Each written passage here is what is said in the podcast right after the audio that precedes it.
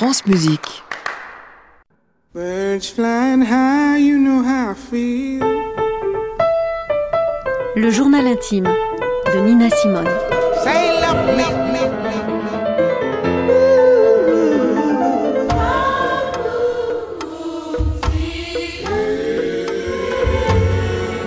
I put a spell on you. Chapitre 5 Nous, les Black People.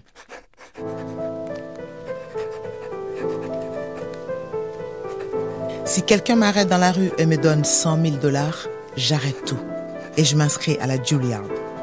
Et plus jamais je ne jouerai dans les clubs. Sans aucun regret. Je déteste cette vie. Ce public qui ne respecte rien, qui se satisfait de tout et de n'importe quoi. De chansons tellement stupides. Ce n'est pas pour moi. Mais personne ne m'a offert d'argent. J'ai continué à travailler. Beaucoup.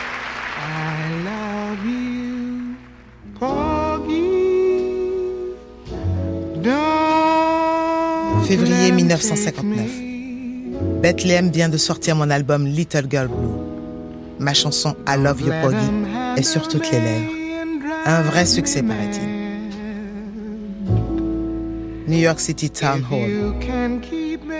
Comme une reine égyptienne, je traverse la scène, lentement, calme, concentrée. Miss Mazzy m'a appris. Je suis parfaitement sereine. Ma robe blanche, longue, drapée sur mon épaule et mes souliers de satin blanc me rendent belle. Je le sais. Ce soir, le public est assis en rangée. Ils n'ont pas de verre à la main.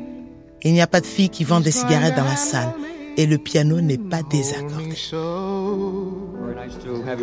La presse est là. C'est un incroyable succès. Je ne comprends pas pourquoi. I'd like you to meet someone that I think most of you know, Nina Simone. 19 décembre 1959. Came out of nowhere in the last year. On m'invite à la télévision de. Chicago pour participer à la célèbre émission Playboy's Penthouse. Je m'y rends avec Al us. Je veux qu'il soit près de moi pour ma première télévision. Play and sing a little bit for us now with her group. J'ai maquillé mes yeux. Je porte une robe de soie blanche et des boucles d'oreilles en nacre.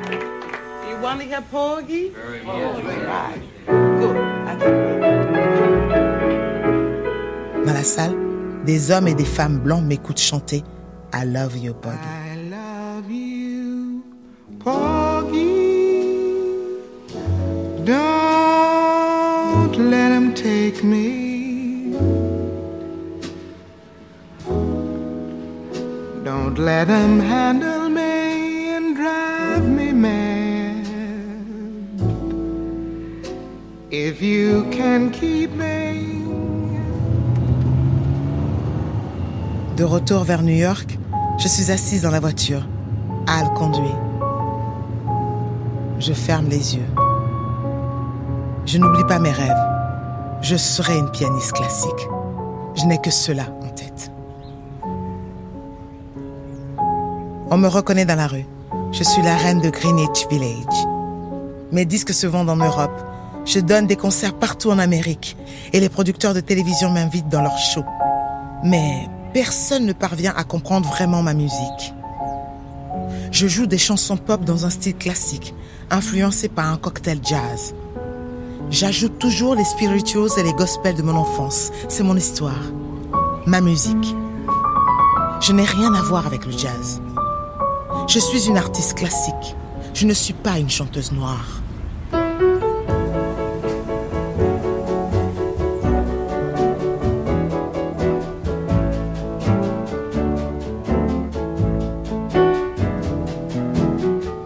J'ai emménagé dans le Upper West Side, 415 Central Park West. Grâce à mes concerts et au succès de Porgy, j'habite maintenant un six pièces meublé, avec un sublime salon et une vue imprenable sur le parc. Et surtout, je me suis acheté un quart de queue Stanway. Maintenant, je n'ai plus qu'à divorcer de Don Ross. Dès que je peux, je file dans Greenwich Village retrouver mes amis. Les écrivains Langston Hughes, James Baldwin et Lorraine Hansberry. Lorraine a 28 ans Elle est la première femme noire à avoir fait représenter l'une de ses pièces dans un théâtre de Broadway. Un raisin au soleil.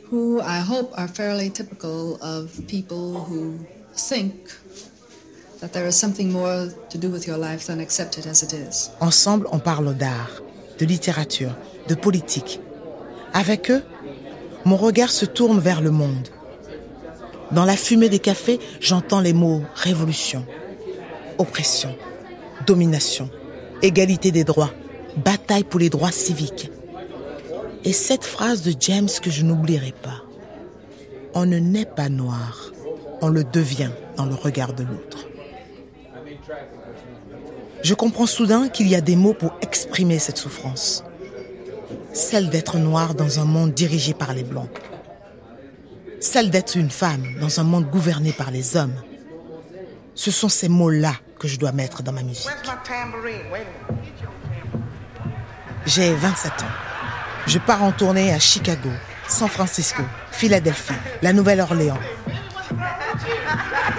30 juin 1960. Get my tambourine, boy? Je suis invité au Newport Jazz Festival. Al est avec moi. Sans lui, je ne chanterai pas.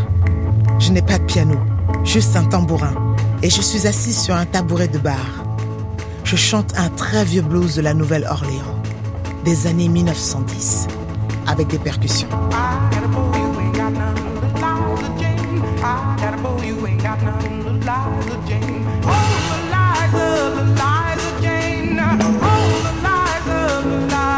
11 septembre 1960. Aujourd'hui, je suis invitée au Ed Sullivan Show. Je porte ma longue robe à fleurs.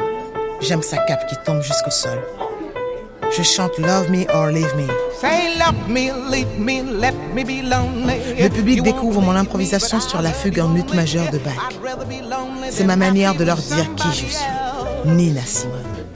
Une pianiste classique, pas classique. Puis j'enchaîne juste après les applaudissements avec I Love You Poggy, la chanson que tout le monde veut entendre. There'll be no one unless that someone is you. Je suis fatiguée. Je veux m'arrêter quelques jours, mais je suis engagée à l'Apollo Theater, sur la 125e rue à Harlem. J'ai demandé à être payée en cash le soir du concert. L'enveloppe est sur le piano. Avant de jouer, je compte les billets. 7 mars 1961. Je chante au Round Table Club. À l'entracte, je vais rejoindre des amis qui sont là. Il y a un homme avec eux que je ne connais pas. Il se présente. Andrew Stroud et m'invite à m'asseoir à côté de lui. Il a commandé un hamburger et des frites. Tout en discutant avec lui, je les mange une par une. Il est bien habillé, montre une certaine assurance. J'aime bien cela. Il me propose de me raccompagner à la fin de mon concert. J'accepte.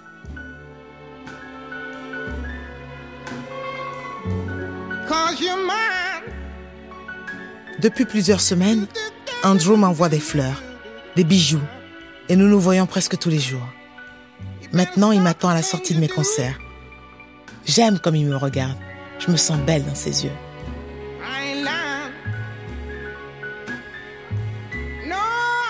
L'autre soir, Andy a été violent avec moi.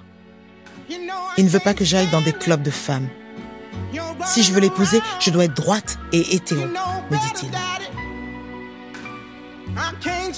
Il est aussi entré chez moi avec un trousseau de clés passe-partout. Je l'aime. J'ai besoin de lui. J'aime sa force. J'aime mon adorable lion. Because you're mine. You're mine. Soir de nos fiançailles, été 1961. Andrew m'a battu. Nous étions au Palladium Ballroom pour célébrer nos fiançailles. Un fan m'a reconnu et a glissé un petit papier dans ma poche. Andrew a vu son geste et s'est mis dans une colère épouvantable. Nous sommes sortis. Et dans la rue, il a commencé à me frapper. Sur tout le chemin vers la maison, il m'a roué de coups. Dans le taxi, dans l'ascenseur. Quand nous sommes rentrés, il a voulu voir le papier que j'avais gardé dans ma poche. Par jalousie, je lui ai expliqué qu'il n'y avait aucune raison d'être jaloux.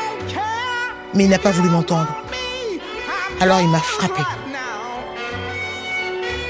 Pendant neuf heures, il a mis un pistolet sur ma tempe.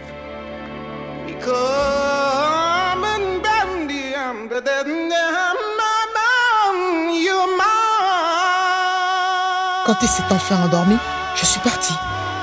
Je me suis réfugiée chez Al. Je suis défigurée. Je veux rester cachée. Andy est venu. Il a demandé à me parler. Il ne se souvient de rien. Andy me jure qu'il ne recommencera jamais, que l'on va se marier et que tout sera comme avant. Je pleure. Je crie. Que penser? Je voudrais le croire.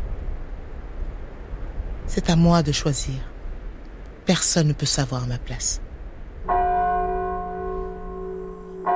4 décembre 1961. Nous célébrons notre mariage chez moi. Je n'ai pas oublié la nuit d'horreur. Mais si je n'avais pas Andy à mes côtés, je n'aurais personne avec qui partager ma vie. Je serais seule. J'ai dit oui. Je porte dans mes bras un bouquet de 15 roses blanches.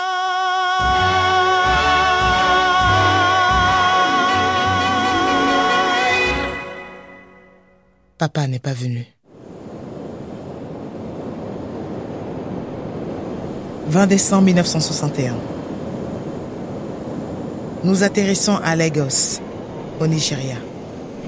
J'ai suivi James Baldwin et Langston Hughes dans ce voyage. C'est eux qui m'ont fait découvrir la société américaine pour la culture africaine. Nous venons ici pour mieux faire connaître leurs racines aux Afro-Américains. Moi, je découvre l'Afrique. Je suis soudain envahi d'une grande sérénité. Nous sommes les plus belles créatures du monde. Nous, les Black People. Je veux persuader mon public de cette vérité. Chanter la fierté de leur identité.